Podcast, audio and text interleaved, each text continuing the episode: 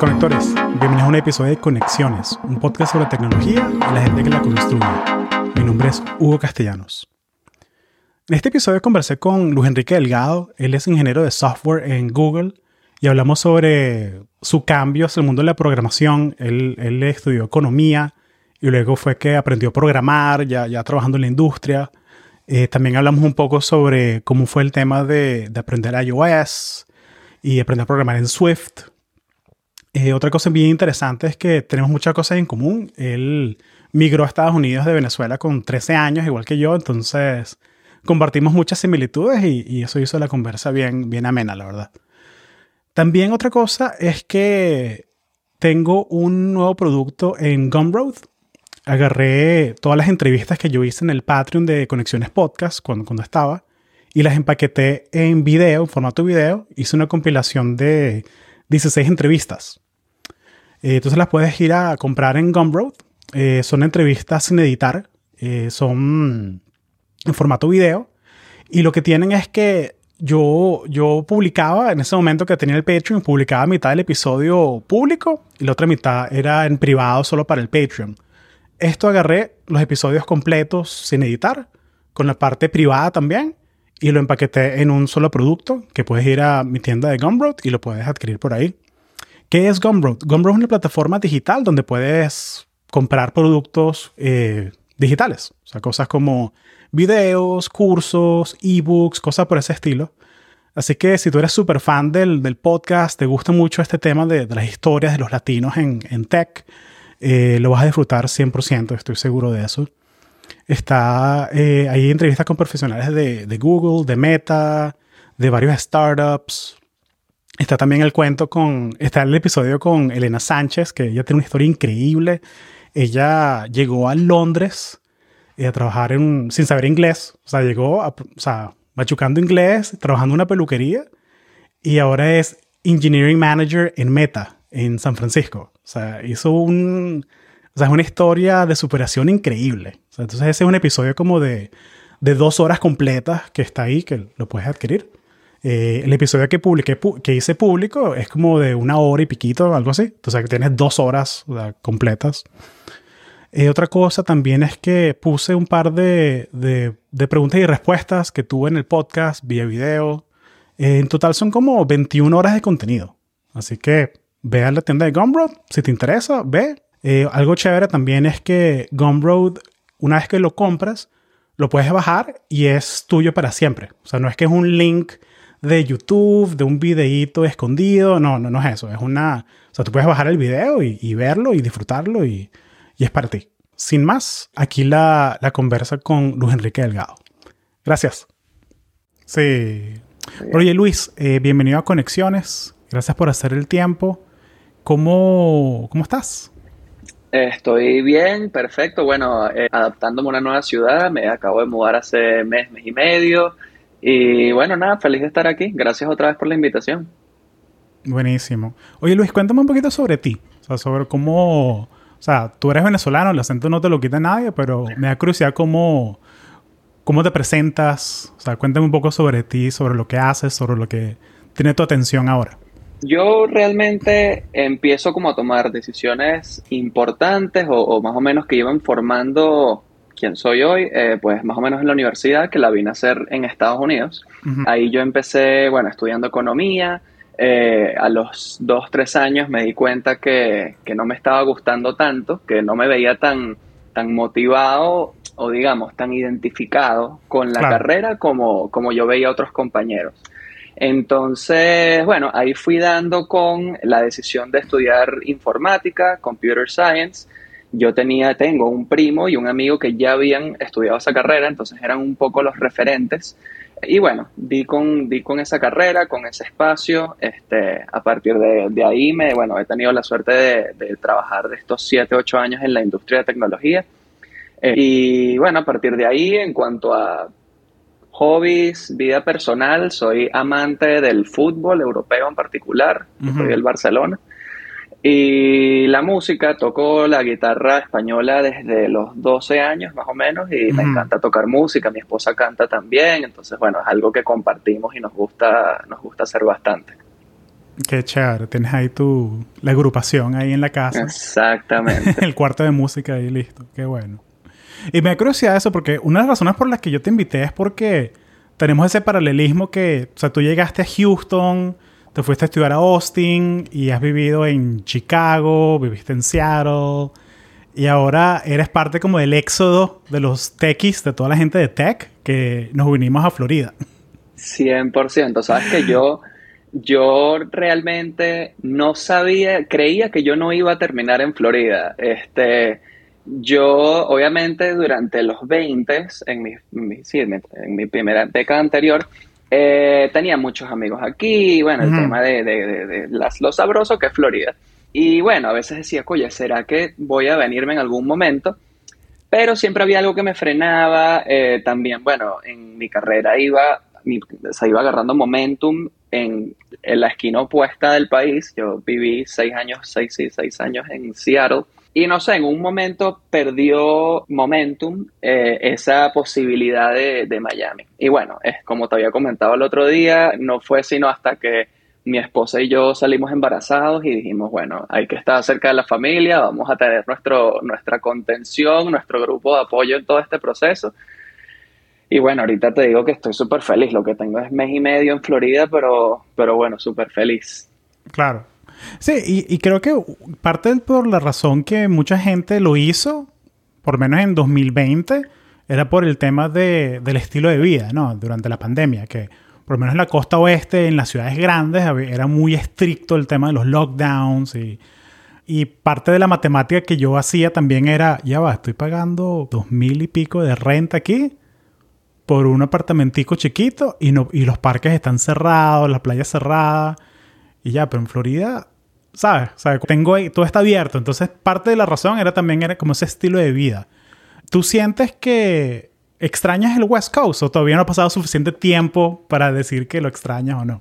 Es una buena pregunta. Sabes que el otro día le estaba comentando a mi esposa que nada más ha pasado un mes y medio desde que nos mudamos, pero ya recuerdo Seattle como con cierta nostalgia. Mm. Yo siento que para mí Seattle fue una etapa súper formativa viví como varias, varios capítulos importantes, tanto en lo profesional como en lo personal, y dejó una huella fuerte. Este, entonces, creo que en este capítulo en el que estoy entrando ya a nivel familiar, siendo, bueno, sí, en cuatro meses teniendo mi primer hijo, creo que Florida es muchísimo más compatible con lo que tanto mi esposa como yo queremos para nuestra vida. bueno, o sea, yo creo que vivir un tiempo en una ciudad que es tan diferente a lo que uno está acostumbrado a, estas ciudades más latinas, te puede enseñar muchísimo y a nivel cultural es también una experiencia bastante formativa.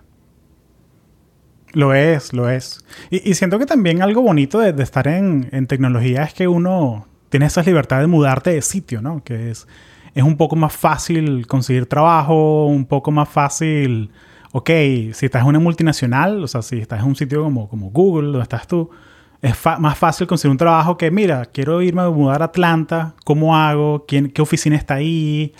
Eh, ¿Quién es el, el, equipo, que, los equipos que están ahí, donde yo puedo agregar valor? ¿Sabes? Sí, 100%. Yo también creo que eso evidentemente ha evolucionado bastante con la pandemia, bueno, desde el 2020 porque yo, por ejemplo, tengo un punto de referencia antes de la pandemia, que yo trabajé tres años en Microsoft. Obviamente, bueno, estas empresas de estos tamaños, cada equipo y cada organización es un universo diferente, entonces no puedo asumir que toda la empresa se comporta así. Pero donde yo trabajaba, eh, mi manager en ese momento, en esos tres años, él tenía una política de que solo podíamos trabajar remoto tres días al mes.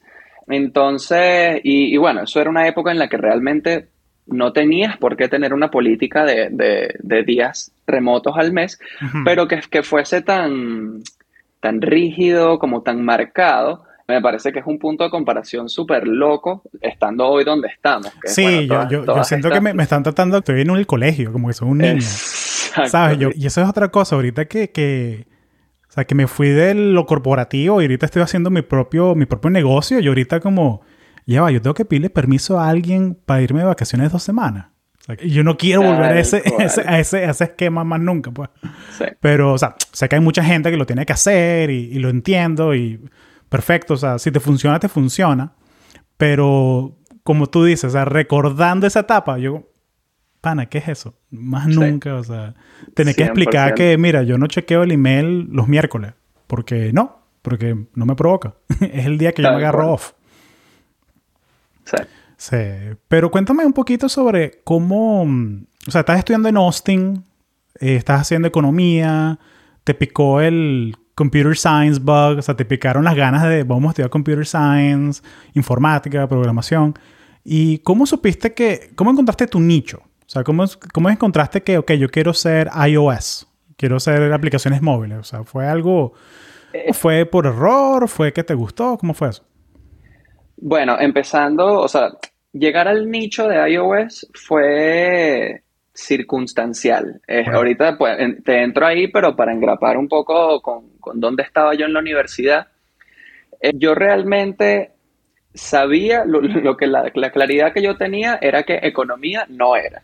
Entonces, como tenía este grandísimo amigo y este otro primo que ya estaban asentándose como ingenieros en la industria y ya, ya habían estudiado computer science, eh, reboté ideas con ellos, este, ellos me dieron bastante ánimo como de, bueno, por lo menos probar la clase introductoria, ¿no? el, intro tú, al, escribir tu primer programa de, de computación. Tomé esa primera clase este, y me encantó. Este, Ahí fue como la primer, el primer bombillo que se prende.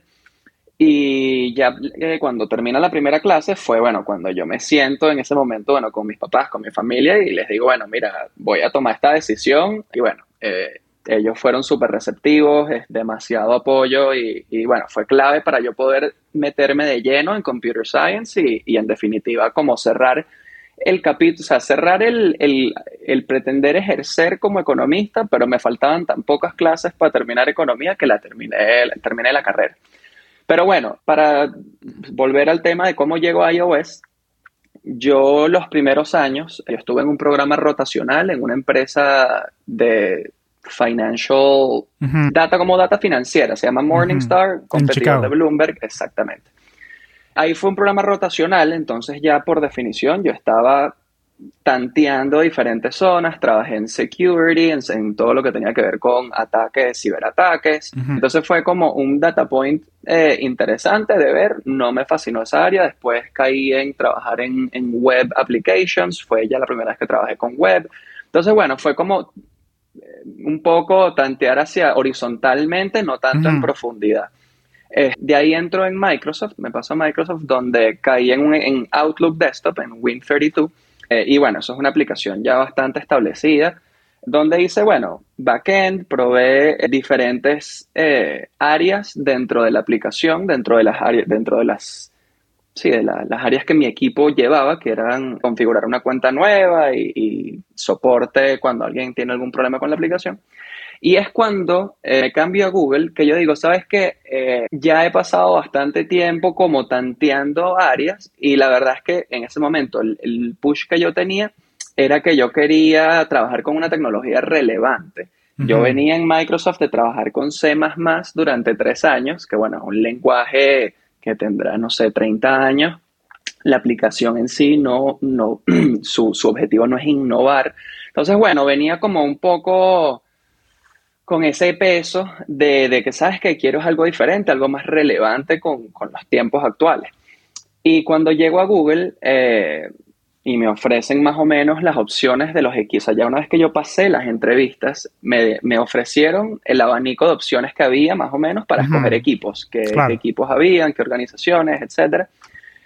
Y apenas escuché que había un equipo haciendo, bueno, experiencias reusables en iOS, que tenía clientes internos, se integraba con, Gmail, con fotos, con Maps.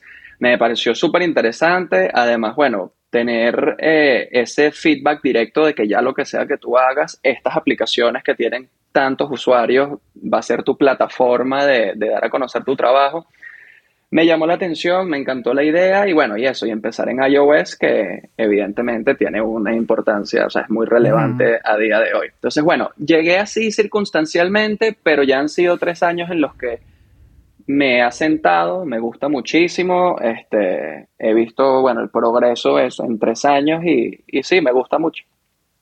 Y, y, creo que también hay que, hay que dar mucho crédito por, por, por como como entraste, y vamos a hacer doble clic en eso, en, la experiencia, porque tú comenzaste fue la semana antes de que empezó la pandemia, o sea, en febrero de 2020, por ahí. Entonces, tuviste tu experiencia de Google de, el ramp up, o sea, los primeros 90 días lo tuviste todo remoto cuando el mundo estaba aprendiendo a trabajar remoto, ¿no? Um, pero si quieres para, para, vamos a dar un poquito, poner una lupa a eso de cómo entraste, o sea, cómo fue tu experiencia, tú aplicaste por la página de directo? ¿Pediste un referral? ¿Cómo fue que, entraste? Mira, yo el, el, año anterior al que entré, es decir, yo entré en el 2020, en el 2019, a mí una, una recruiter, una persona de estas que, te va como tanteando por LinkedIn, una recruiter de Google, me escribe por LinkedIn directamente y me dice, mira, eh, ¿te gustaría entrevistarte con Google? Yo le dije, sí, eh, vamos me gusta, vamos a hacerlo.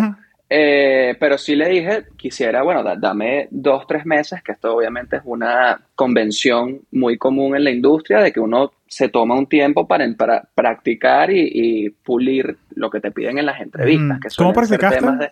¿Hiciste lead code o qué hiciste? Exactamente. Bueno, hice, hice varias cosas eh, diferentes a lo que había hecho antes que creo que fueron claves. Un consejo que me dio un amigo que en esa época estaba recién entrando a, se estaba cambiando de Microsoft a Facebook en ese momento, era hacer lead code todos los días por lo menos un ejercicio casi que como si fuese una parte de la rutina, no pensarlo, no, no tener eh, ese peso de, ah, tengo que llegar a la casa a hacer lead code, sino que fuese algo bien natural y así hacerlo parte como de, tu rutina, exactamente. El caso es que él me dijo, mira, eh, hazlo hasta el punto en el que puedas hacer los problemas que son medium cómodos y cuando llegues a los hard, a los difíciles, que te cuesten, pero que llegues a la solución. Cuando tú estés en ese punto, ya estás más o menos para entrevistarte. Entonces, bueno, eso fue algo que, que empecé a hacer, empecé a usar LeetCode bastante eh, hay ciertos libros que yo ya había usado antes que, bueno, eh, How to Crack a Coding Interview, este, hay varios de esos que, yo ya había usado. Y lo otro que hice por primera vez, que me pareció también clave, es le pedí a, varios, a tres amigos eh, para hacer entrevistas de práctica, mock interviews. Este, y eso, evidentemente, al principio es un poco, es un poco raro porque, bueno, eh, al final una entrevista uno está vulnerable. Claro. Entonces, y, estás hablando con un pana que de pronto te tomaste una cerveza el fin de semana. O sea, es alguien que te conoce. Sí, no, es... sí es, raro porque tienes que ponerte el... Y sobre todo si de repente es alguien latino que, que te está hablando en inglés, que yo sé que tú hablas español, pero estamos hablando en inglés. Es como ponernos una careta, ¿no? Literal, la máscara, así la llamo, exactamente, así la llamo. Eh, entonces, bueno, hice esos tres mock interviews. El feedback, todo lo que me dijeron fue importantísimo, o sea, eh, súper productivo. Fueron tres experiencias productivas y de las cuales, bueno, o sea, uno va también practicando el, el cómo te, cómo te llevas tú, cómo te das a sí, a, hacer la entrevista cuando estás en el momento, porque eso es algo que es más difícil de practicar, cómo sobrellevar la presión, cómo sobrellevar ese momento. Y creo que justamente hacer entrevistas de práctica es una de las cosas que te puede ayudar a pulir eso. Eh, entonces, bueno, eh, hice eso y ya una vez que yo le dije a, la persona que estaba listo para entrevistarme, me dijo, ¿sabes qué? Se nos agotó el headcount, se nos, se ah, nos agotaron las vacantes. Mm. Entonces, bueno, te escribo más adelante. Y bueno, yo dejé ir eso. Este, en paralelo, bueno, otra historia. Yo me estaba en ese momento preparando para mudarme a otro país. Yo me quería ir a vivir a España, o sea, bueno, en fin, otro cuento. y, y, esta persona me vuelve a escribir en octubre, donde yo todavía no me había ido, y me dice, mira, ya tengo vacante, ¿te quieres entrevistar? Y bueno, yo dije, ¿sabes qué? Entrevistame con Google tiene, o sea, eh, merece la pena. O sea, sí, o sea, es algo que, que las personas que, que trabajan en tech, o sea, todos hemos hecho en alguna vez, después de que tienes ciertos años en la industria, tú lo has hecho en cierta vez. Y es, ah, por no dejar, por no dejar, solo para ver. Y, y, aunque estés contento en el trabajo en que estés, a veces uno, uno lo hace también como, primero como para mantenerte tus habilidades para entrevistar, para mantenerlas así bien. Exactamente. Y la segunda parte es para ver, mira, cuántos que están ofreciendo por lo que hago yo. Para como que calibrar un poquito cómo está la oferta de, de, salario en, en, ese caso. 100%, 100%. Entonces, bueno, eh, llegó, el, llegó el día, llegó el momento, ya yo, porque venía practicando eso que te decía de hacer lead code todos los días, o sea, yo le estaba dedicando no tantas horas al día, pero sí consecutivamente todos los días, le hacía como de repente dos horas eh, de practicar eh, las entrevistas durante ya varios meses. Y bueno, llegó el día y sí, este, fue interesante. Yo siempre cuento esto porque, porque yo ya estaba más o menos preparado para mudarme, para irme. O sea, yo, yo me estaba entrevistando con Google como por no dejar, como acabamos de decir. Pero justamente porque estaba más o menos en ese espacio mental, realmente no no como sucumbí tanto al tema de la presión y, el, y, ese como desgaste del día, que de repente te hacen una pregunta que, te agarra fuera de base y, entonces te vienes abajo o te enredas. Como yo estaba sin presión de que yo, sabes que mi camino es por otro lado. Estás zen, estás ahí, estás... Sí, es como esta película que es, um, no sé si la viste, Office Space. No la he visto. Pasa que es un chamo que trae una oficina y va a un sitio donde un psiquiatra, que lo hipnotizan, porque el pana sufre de ansiedad, y lo hipnotizan, y el tipo está todo tranquilo, todo zen, pero no lo sacan del trance. Entonces el tipo en el trabajo ahora es como la persona más tranquila, más calmada, el tipo lo, lo promueven dos veces, o sea, es algo, es algo así. Si tienes esa, esa confianza, eh, es muy difícil, es muy difícil hacerla si no es sincera, si no es hacerla de verdad.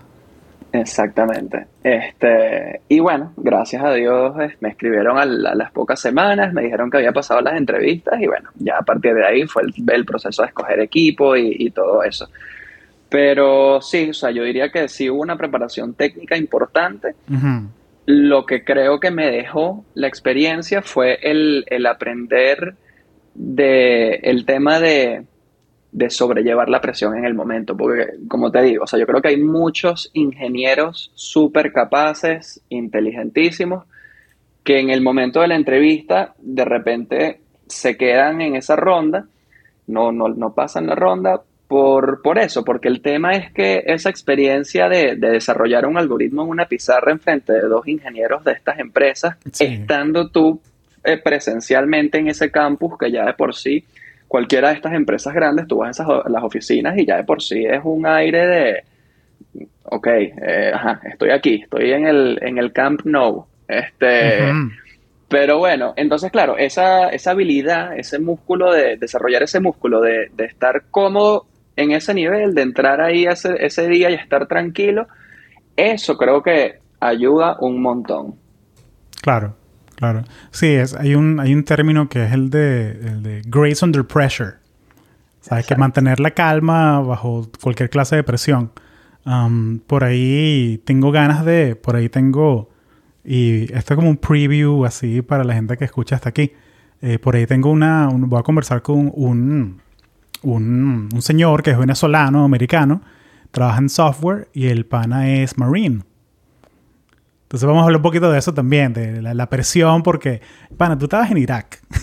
o sea, tú has estado en situaciones de alto riesgo de verdad, verdad. No, no en un tablerito ahí de que, no, que el Zoom se me guindó, qué presión. No, no, pana, eso no es alta presión. Tal cual. o, sea, o, sea, no lo digo por ti, pues, pero lo digo como en líneas generales. Pues, no, evidente, pues, tal sí, cual. Sí, de, de, pronto para, para uno que esté comenzando, si es, conchale, se me guindó el Zoom, ¿qué hago? Se ve feo. Pero no, pana, o sea, esas cosas pasan. O sea, yo he...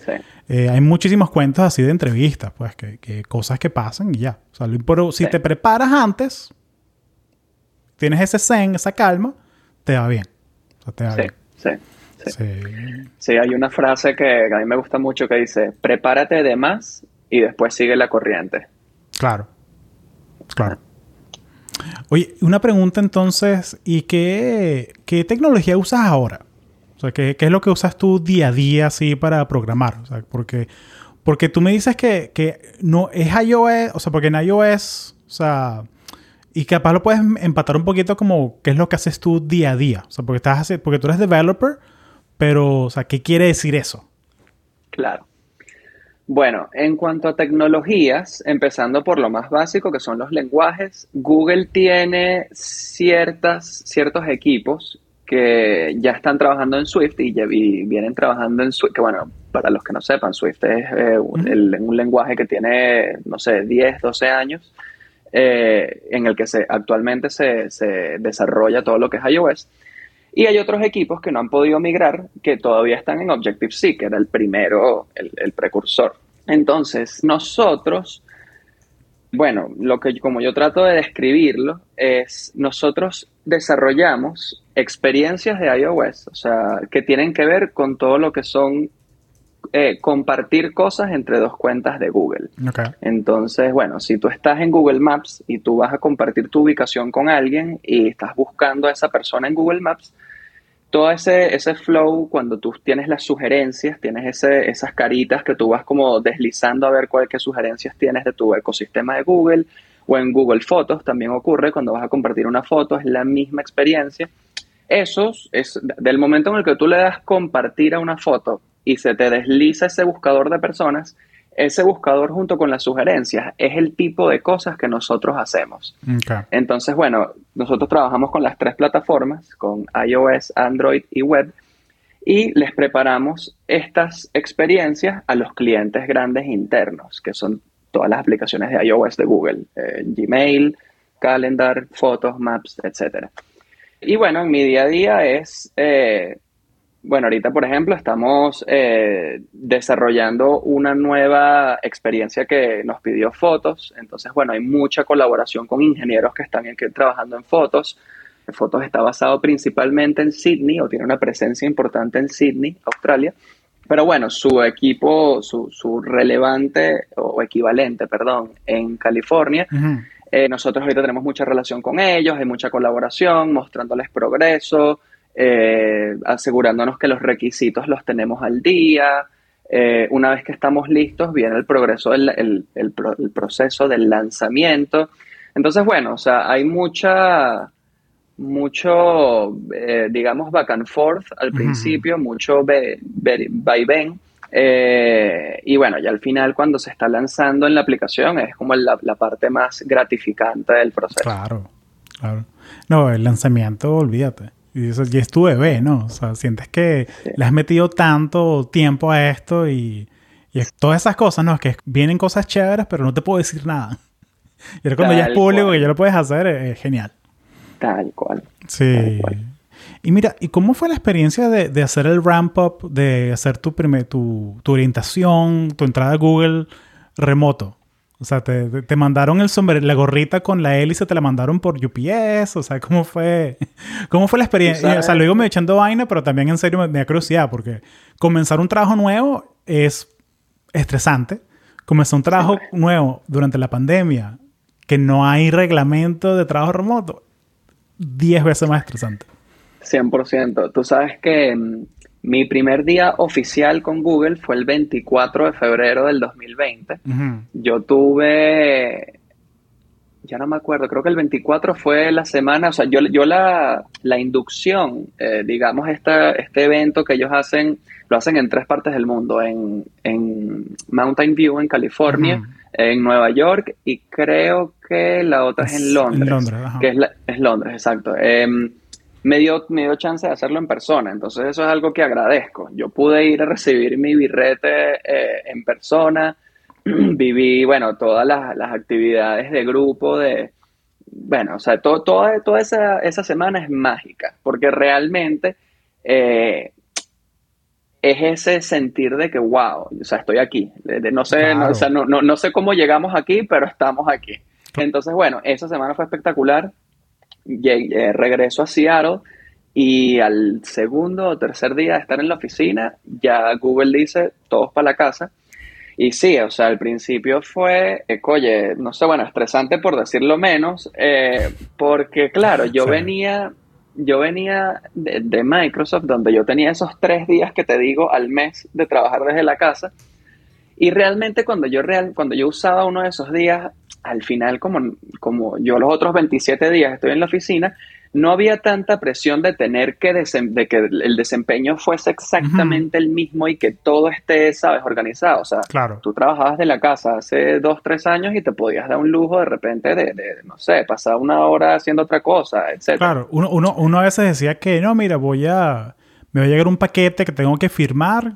me, voy, me voy al mediodía a la casa y estoy ahí voy a estar, eh, lo que uno dice que I'll be online, estoy en línea. Exacto. Estoy en, el chat, estoy checando el email y ya.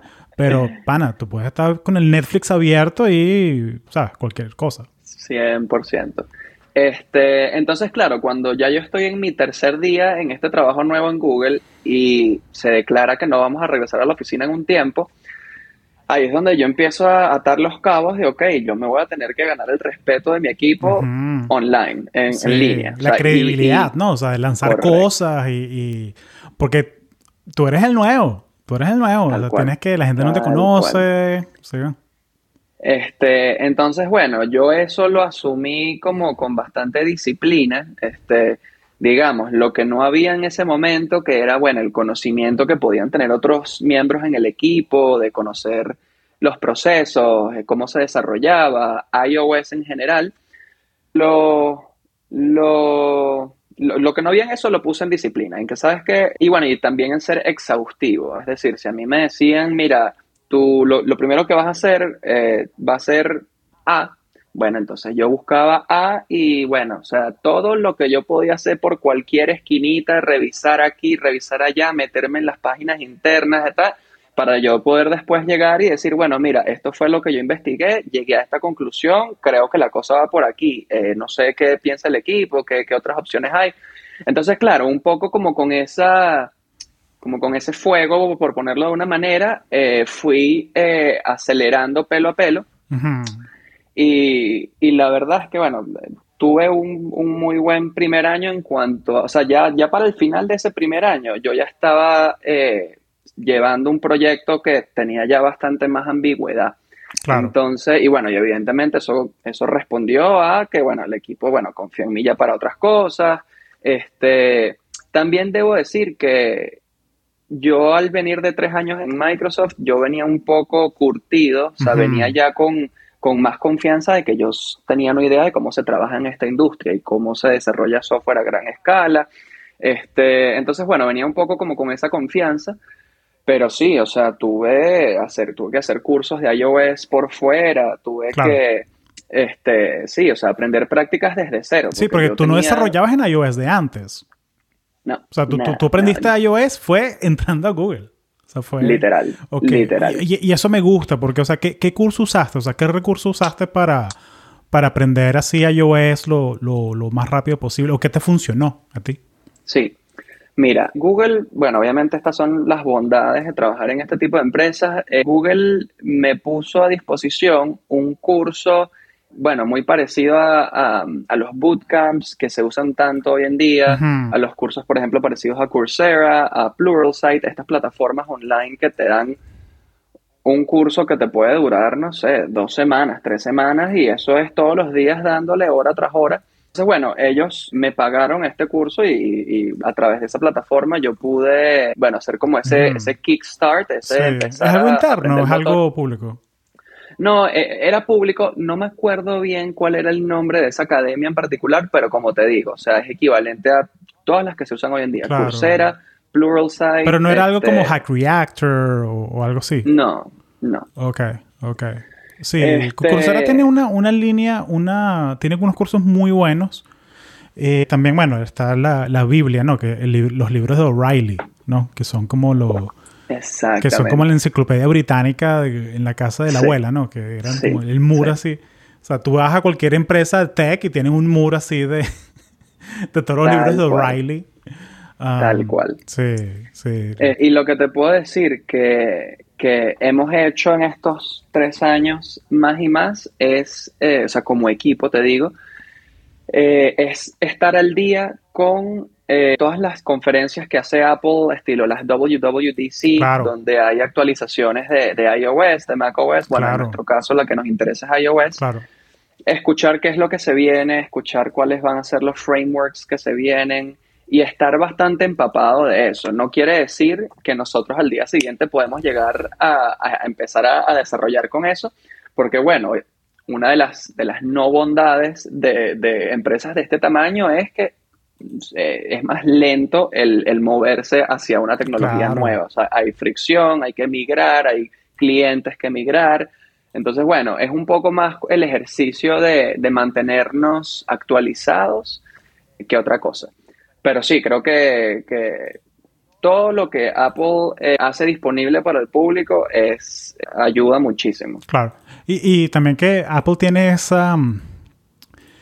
o sea, no, no, no, bueno o malo, no, no lo quiero, no lo quiero, no le quiero poner esa carga, pero esa, esa filosofía de ser tan, tan cerrado, ¿no? A la hora de hacer que cuando lo lanzamos es que existe, ¿sabes? Tal cual. Pero en cambio uno que, ¿sabes? Uno que tiene más experiencia trabajando con empresas como Microsoft, cosas así, es más bien, hay departamentos de Developer Relations que va informando poco a poco a los desarrolladores de que, mira, esto es lo que viene, de, o sea, aquí están estos recursos, estos manuales, para que veas que, para que tu aplicación no se rompa, ¿sabes? Porque no, para que no haya una disrupción del servicio que tú haces. Porque nadie se quiere despertar, ¿sabes? Que digan que, ah, mira, bajó iOS 16 y, ups, ahora no funciona esta parte clave de mi, de mi aplicación.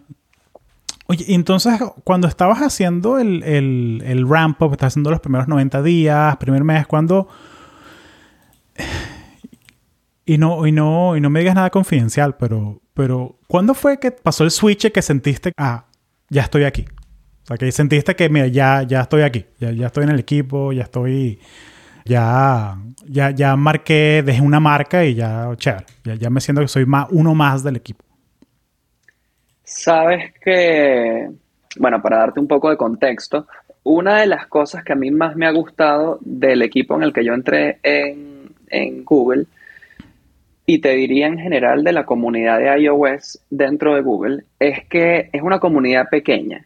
O sea, no hay tantos desarrolladores, no somos tantos eh, desarrolladores de, de, iOS en la empresa. Entonces, cuando yo empecé, nosotros empezamos esta, este catálogo de, las experiencias que te venía diciendo antes desde cero y eran dos ingenieros que tenían de repente seis meses antes de que yo llegara y llegamos yo y otra persona. O sea, empezamos un equipo de cuatro personas donde ah, entre los cuatro habían seis meses de, haber empezado.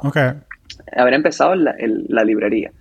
Este, entonces, te diría que no fue ese momento que tú te al que tú te refieres de, ya estoy, no sé, cómodo, ya estoy aquí, no fue con un lanzamiento, no fue como con un gran momento de fuegos artificiales, fue más como en el día a día, fue sentir ya que estaba, bueno, con, un ritmo con el que yo me sentía cómodo, que me sentía aportando, que me sentía importante de alguna manera.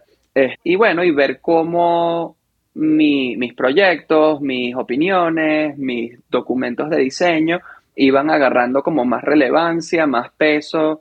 Y bueno, eso evidentemente se, termina traduciendo en un feeling, un feeling con, el resto de tu equipo, en donde tú ya, ya sientes que no eres la persona que llegó, que no sabe nada y que, y que le toca hacer cualquier cantidad de preguntas para ponerse al día, sino que de repente ya tú estás incluso ayudando a desbloquear a otras personas, que estás, bueno, que te sientes que, eso, que puedes llevar un poco las riendas y, y, exacto, ayudar al equipo en general.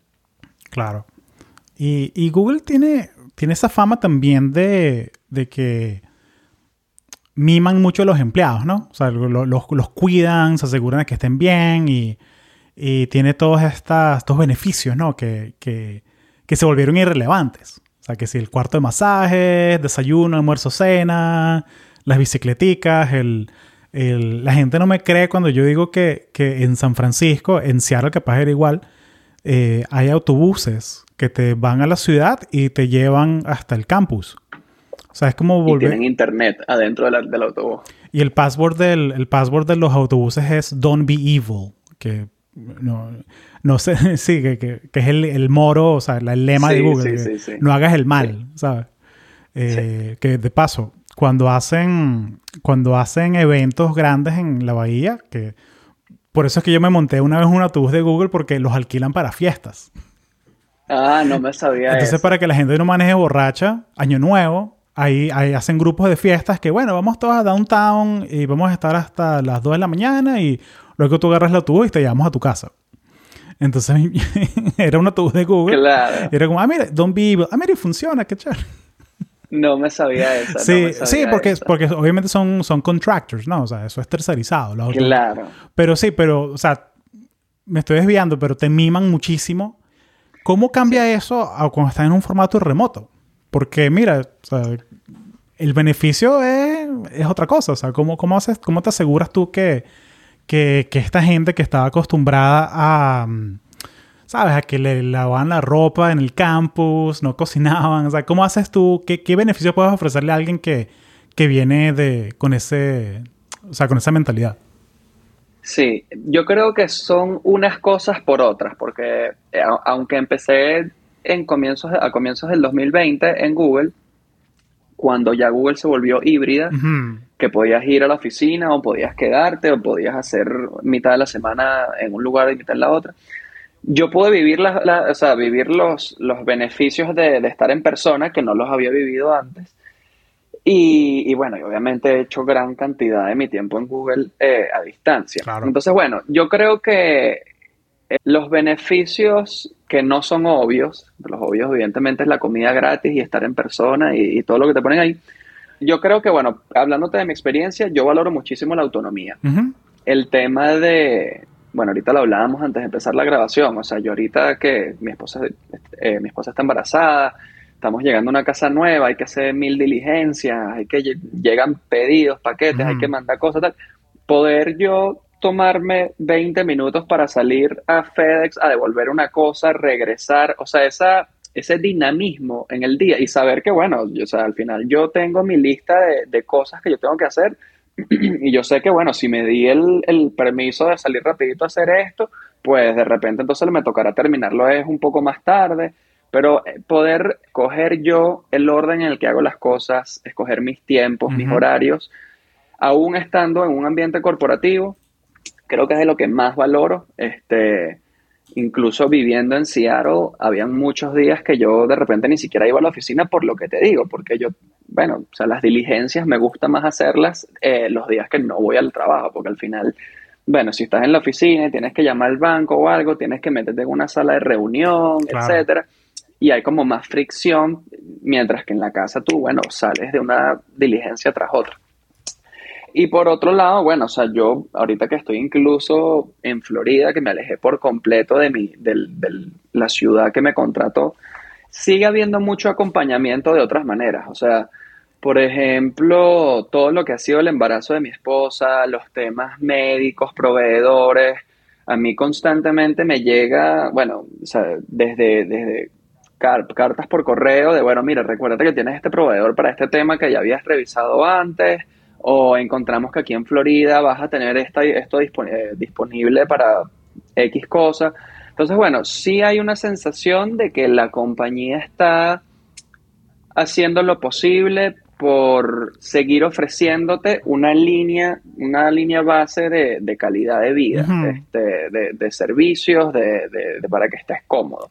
No, no es en la presentación de, comida gratis cuando la quieras, pero, pero bueno, uno valora lo que valora. O sea, para mí que, me, que me, hayan, me hayan permitido estar trabajando con mi equipo de Seattle desde acá, estando con mi familia, con mis amigos, vale muchísimo. Capaz No, y esa es la cosa que hay como un cierto nivel de carrera, ya cuando tienes, no, no sé cuánto sea, serán tres, que pasan a los cuatro años de experiencia, que llega un momento en que esos beneficios son como que son chéveres, pero no te importan tanto. O sea, si estás recién graduado a la universidad, si, si estás como una mentalidad tipo college, ¿sabes? Y es que ya va, todas estas cosas que me dan fastidio no lo no, la van a hacer por mí. Buenísimo.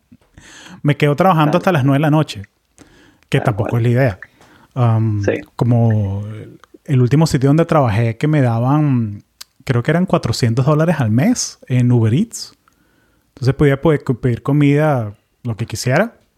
Eh, pero luego me di cuenta que, ah, es que no me da chance de almorzar.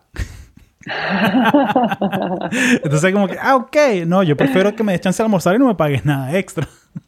Tal cual, tal cual. Este, y eso que decías de, de, que uno llega a un punto en el que de repente no te, no te sorprende de la misma manera que te sorprendía el día cero. Este, yo he pensado en eso bastante y es esta capacidad como el ser humano que, que uno lo que hoy le parece grandísimo y lo logras alcanzar, digamos, sea en la forma de un trabajo nuevo, lo que sea, tal. Una vez que llegas ahí, normalizas eso. Esa es la, la, línea base ahora. Entonces, claro, uno no, uno no sigue en la línea de tiempo pensando, ah, no, mira, es que yo me acuerdo de cuando yo estaba, sabes, tres pasos atrás, que esto lo, valor, lo, le daba mucho valor, sino que no, ya va, ahorita esto es el cero y entonces quiero lo siguiente. Por eso es importante, concha, le hacer una listica y tener, ok, ¿cuáles son las cosas que valoro yo? ¿Sabes? Y no tiene que ser algo complicado de que un retiro espiritual, no, no, no. Una listica en la aplicación de notas que tengas y que, ¿qué son las cosas que valoro yo? ¿Cuáles son mis valores? Aprender, buenísimo. A mí me encanta ir a una librería, agarrar cursos. Concha, mis amigos, yo siempre hago tiempo para hablar con mis amigos, siempre te devuelvo llamadas, todas esas cosas. O sea, tener como una idea que son las cosas que valoras tú. Y cuando vienes una oportunidad laboral como estas, o de negocio, de lo que te hagas tú, ya va, ¿esto me va a agregar a lo que yo valoro o me va a robar de lo que yo valoro? Sí. Entonces, porque si tú valoras la autonomía, pero te ponen un trabajo que eres director de tal cosa, que tienes que reportarle a 10 personas más y tienes 100 clientes abajo, ya va, voy a estar todo el día va a ser una reunión de Zoom gigante. O sea, no, no es la idea tampoco. Entonces, pues, si tú valoras la autonomía, ok, búsquete. Hay trabajos aquí de, de, de, donde puedes trabajar de manera autónoma, individual, que sí, tienes un manager, pero no, no tienes gente que te reporta. O de repente tienes un pasante, que, un contractor que te reporta. Pero ya, pero o sea, definí bien qué es lo que quieres tú antes de ponerte a perseguir cosas por el beneficio. Totalmente, totalmente. ¿Cómo, ves tú el tema de la, de la, mm, de la, la seguridad psicológica ahorita en, en donde estás? O sea, tú te sientes, o sea, me comentaste que sí, que te mandan cosas por correo, que están pendientes de eso, pero ¿cómo, cómo ves tú el tema de, de salud mental ahorita? Y, hay un hay un tema un poquito tabú ahorita de la, de la productivity paranoia, o sea, que la gente que está paranoica de que, no, que la gente tiene que estar trabajando, pegar la computadora, que, ¿cómo ves tú eso? Te diría que em, mi equipo en particular eh, hace demasiado, hace un esfuerzo importante por, por crear como una línea de, digamos, tranquilidad dentro de los objetivos que tenemos planteados. Este, en mi equipo se habla mucho de cuando alguien de repente comparte que está en una situación, bueno, lo que sea, algo que, haya pasado en tu casa, en tu vida, todo el, todo el mundo se vuelca a decir, hey, o sea, tómate tu tiempo, tómate si quieres unos días, o sea, hay mucho énfasis en work-life balance, en que tú estés tranquilo con tu vida personal. ¿Fue contigo con el huracán ahorita, por ejemplo? Bueno, en, o sea, la empresa como tal, ya, o sea, lo que pasa es que te llegan listas de distribuciones que, que tú de repente hasta ni conoces a la persona que te está mandando el email, pero sí me llegaron emails eh, haciendo como seguimiento, mira, estamos viendo que la tormenta está en camino para allá, estos son las, no sé, los recursos que les tenemos disponibles, si quieres ponerte en contacto con tal persona de la empresa que lleva estas cosas, aquí están los contactos. Entonces, sí hubo una, como un acompañamiento de cierta manera, y bueno, claro, o sea, mi equipo estando todo basado en Seattle, les tomó unos días, o sea, hasta que, bueno, ya yo les dije, mira, ya en estos días va a llegar una tormenta súper fuerte, este, y ya una vez que vieron además, bueno, todas las imágenes de, de, lo que pasó en el otro lado de la península, en Fort Myers, sí fue, o sea, impresionados. Pero, pero sí, hay mucha, como mucha empatía. Yo, por ejemplo, te digo, el año pasado, en el 2021, este, mi esposa y yo, bueno, tuvimos un año súper complicado en el que ella vivía en Chile en ese momento, yo vivía en Seattle y estábamos como en una situación loca en la que Chile había cerrado la frontera a los no ciudadanos o a los no residentes, entonces yo no podía ir a verla. Y ella también por un tema de su visa no podía entrar hasta diciembre y eso era como en mayo, o sea, teníamos como un plazo oh, de seis, siete meses por delante que bueno, no sé si nos vamos a ver o no. Y yo ahí decido hablar con la empresa y les digo, mira, esta es la situación, este, ella en diciembre se va a venir a vivir a Estados Unidos y ya nos vamos a casar, vamos a, empezar todo el proceso migratorio, pero bueno, de aquí a allá quisiera saber qué opciones tenemos para, bueno, para ver si me puedo evitar siete meses de no ver a, mi entonces novia. Y eso fue una grandísima muestra de, del lado como empático de mi equipo y de mi organización, porque lo que me habilitaron sabes que, bueno, yo, yo primero consulté como con el, con el departamento de, inmigración y, de viajes de Google. Y ellos me dijeron, mira, tú puedes, tú puedes trabajar en un país donde eres o ciudadano o tienes una visa de trabajo. Entonces, bueno, eso era como la, parte base, el punto base desde donde Google decía, a partir de aquí, de que esto se cumpla, tú puedes eh, negociar con tu equipo donde trabajas. Y bueno, yo a Chile no podía entrar, eh, Ali no podía entrar a Estados Unidos, entonces yo dije, bueno, yo soy ciudadano en Venezuela y tengo la suerte también que de España. En ese momento, bueno, Venezuela era complicado, no tenía mi pasaporte vencido. fue que gracias abuelo por registrarme en el consulado. Vámonos, Literalmente, literalmente. Claro. Este, el caso es que eh, yo le dije a mi equipo, mira, yo les propongo, yo me voy a ir un mes a España con Ali y cuadramos una, dinámica en la que yo trabajo unas horas del día en las que estemos más pegados en los horarios, porque hay un cambio de hora importante. Y, yo de resto trabajo independientemente y yo sigo con mis objetivos, pero desde allá. Y bueno, eh, le dieron luz verde a eso. Yo pasé cinco semanas en España, donde yo trabajé, eh, trabajaba dos horas al día, en, de seis a ocho de la noche, creo que era, que eran las 8 a 10 de la mañana. Era algo así. Yo hacía la noche, ellos empezando el día. Y entonces eso eran como las dos horas de colaboración, de hacer reuniones, de, hacer, de ponernos al día.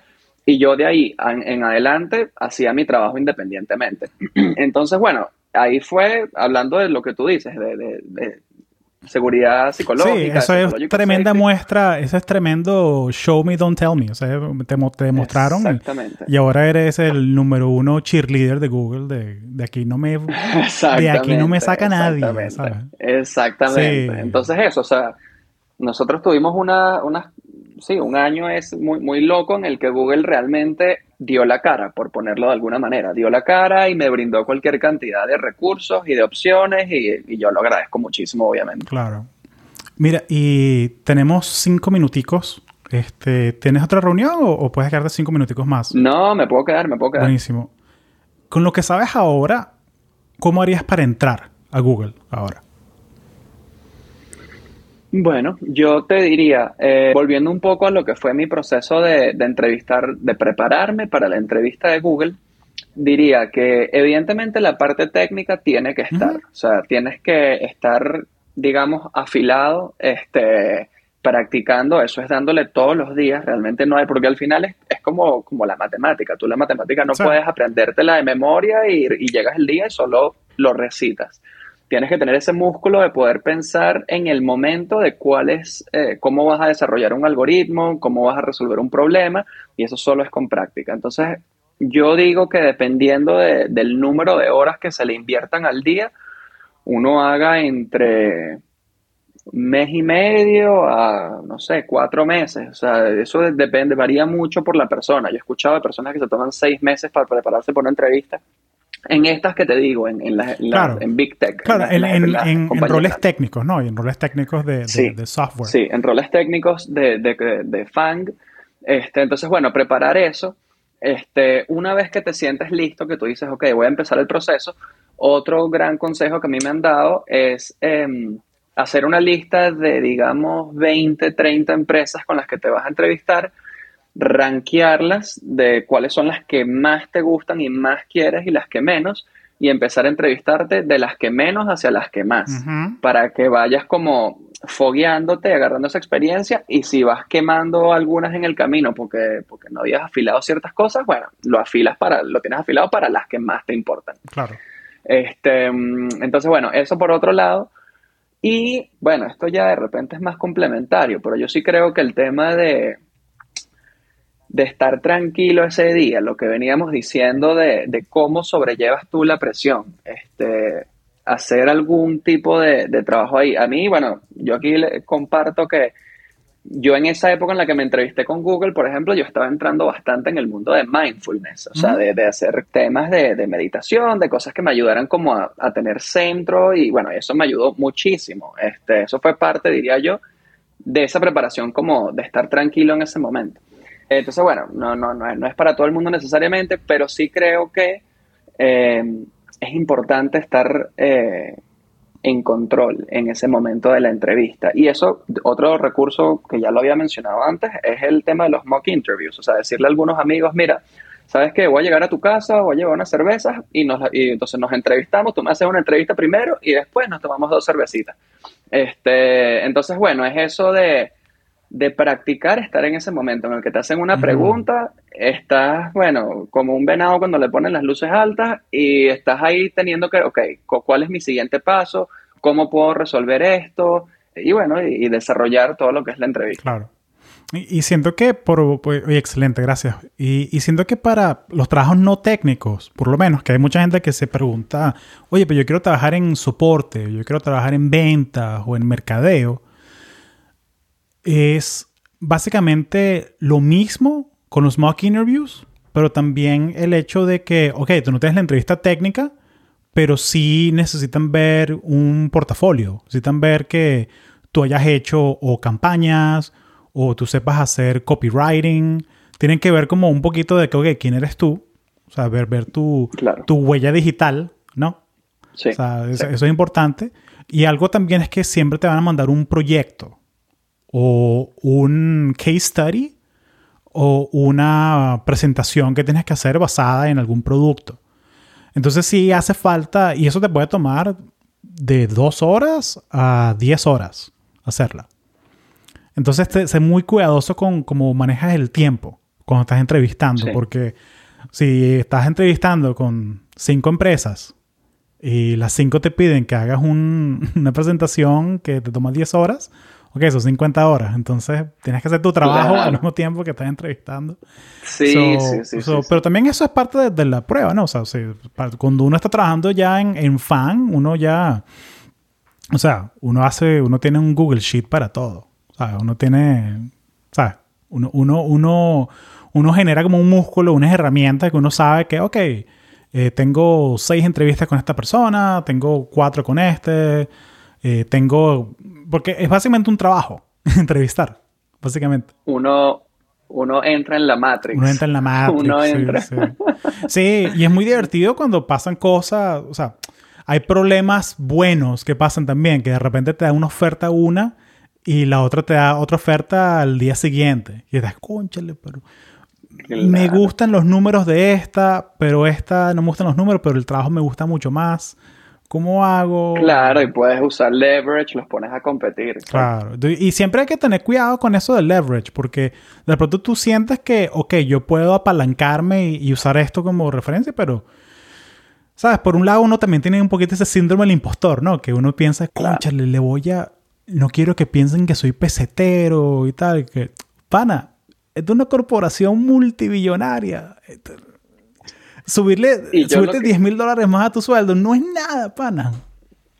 Y yo lo que digo es, eh, no digo que no pase, puede que le haya pasado a alguien, pero a mí me parece muy raro y, y que y- y nunca he escuchado una historia en la que tú, por haber eh, pedido una mejora de oferta, obviamente de, de buena manera, agradecidamente, tal, pero, pero sí a pedir una mejora de oferta, nadie te, te revoca, te, te quita la oferta por haber hecho Claro. eso. Te, pueden decir, mira, hasta aquí llegamos, o sea, no, no podemos ofrecer más, hasta aquí llegamos, Sí. tómalo, déjalo. Sí, Pero, y si se ponen sí, mal, yo- si se ponen mal, tú sabes que, ok, este no es el sitio. Exactamente, exactamente. sí. Sí. ¿Cómo lidias tú con el, con el tema del síndrome del impostor? Eh, bueno, he tenido, o sea, yo creo que en los ocho años de, carrera he tenido como dos o tres olas. Eh, la última creo que fue la más como importante. Y yo creo que lo que saco de eso es el tema del diálogo interno. Este, cuando uno mm. empieza como a, sentirse de cierta manera, no, que bueno, que Pepito, mira lo rápido que esa persona va, la están promoviendo más rápido que a mí, ¿será que yo no soy tan bueno en esto? Cuando uno empieza a entrar en ese bucle, hay un, hay un concepto que a mí me encanta y siempre me, me ayuda como a encontrar centro, que es el, la compasión propia. O sea, tú tienes que, que, ser tu mejor aliado. Y si tú te alimentas más bien, es esa, ese estrés y ese no sentirte seguro y que, todo, y que esto no, no estás bien, eso va a ser un, un remolino que, bueno, se, te, se, te, va de las manos. Claro. Entonces, bueno, yo trato de, de cultivar bastante el tema de la compasión propia, de, bueno, sin, sin que suene súper esotérico, pero de confiar un poco también en los tiempos de tu carrera. O sea, mientras tú estás poniendo el output, si tú estás haciendo lo que tienes que estar haciendo, estás, digamos, mostrando ese hambre, estar ahí, bueno, al, filo de, las cosas, también las carreras, bueno, se tienen sus tiempos y, los breakthroughs, esos momentos en los que te dan esa promoción o te sale un cambio que tú querías o algo, eso tiene sus tiempos. Entonces, y hay veces que esas cosas llegan, bueno, antes de lo, que, de lo previsto, a veces llegan un poco después, a veces llegan eh, de una, en, unas circunstancias completamente diferentes a las que te imaginabas. Entonces, bueno, confiar un poco en que estás en tu camino y que, bueno, o sea, eso te va a llevar a, donde tienes que llegar. Este, pero bueno, obviamente no es solo confiar y solo, eh, sabes, esperar que las cosas salgan bien sino que, bueno, evidentemente tiene que haber un respaldo de, de, tu desempeño, de, del hambre y del, del input que le estás poniendo. ¿Tú tienes tu carrera mapeada o la tienes más como una lista estática de las cosas que quiero lograr? y ¿Cómo, cómo manejas tú eso de, planear la carrera o no? Yo tengo eh, a corto, mediano plazo que quiero cumplir y a partir de ahí lo que tengo son como ideas un poco más como ambiguas de qué me gustaría en un futuro. Este, yo, mientras que por ejemplo me, eh, me he desarrollado bastante en el ámbito corporativo, no me veo necesariamente anclado al mundo corporativo. A mí me, llama la atención eh, la idea de emprender pero claro, cuando me, pongo a pensar en, cómo se vería emprender, ahí entramos, bueno, en una conversación más ambigua.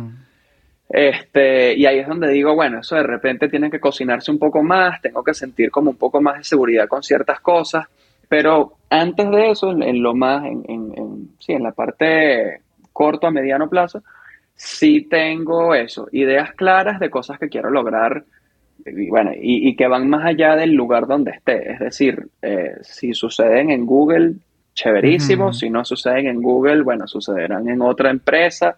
Este, yo en este modelo corporativo ya sé que me siento cómodo, sé que lo, manejo, eh, lo he hecho ya un tiempo y sé que puedo seguir viviendo aquí de este modelo. Y bueno, es simplemente plantearme cosas y, eso, ir, ir, ir por eso. Genial. Sí, a veces, a veces es tener eso lo hablé con, un pana, con David Israwi, que él está, él está en, Microsoft ahorita, que está chévere tener ideas, metas, o sea, tener un, marco teórico, ¿no? Pero también es ponerlo flexible, ¿no? O sea, tenerlo porque tú cambias, las cosas cambian. De repente esa meta que tú la tenías así tan, tan clara de cómo llegarle, de repente le llegas por otro lado.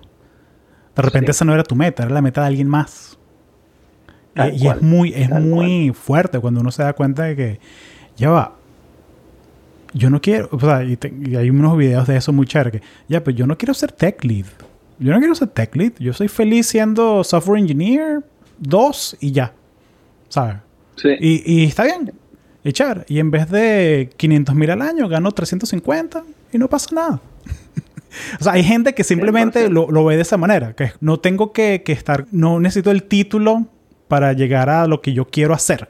¿Sabes? Como, pero definir lo que tú quieres hacer es algo que tú tienes que hacer. O sea, no, nadie lo puede, nadie lo puede hacer por ti, nadie se puede... Eh, eh, tú tienes, te tienes que enfrentar solito a la página en blanco. Sí.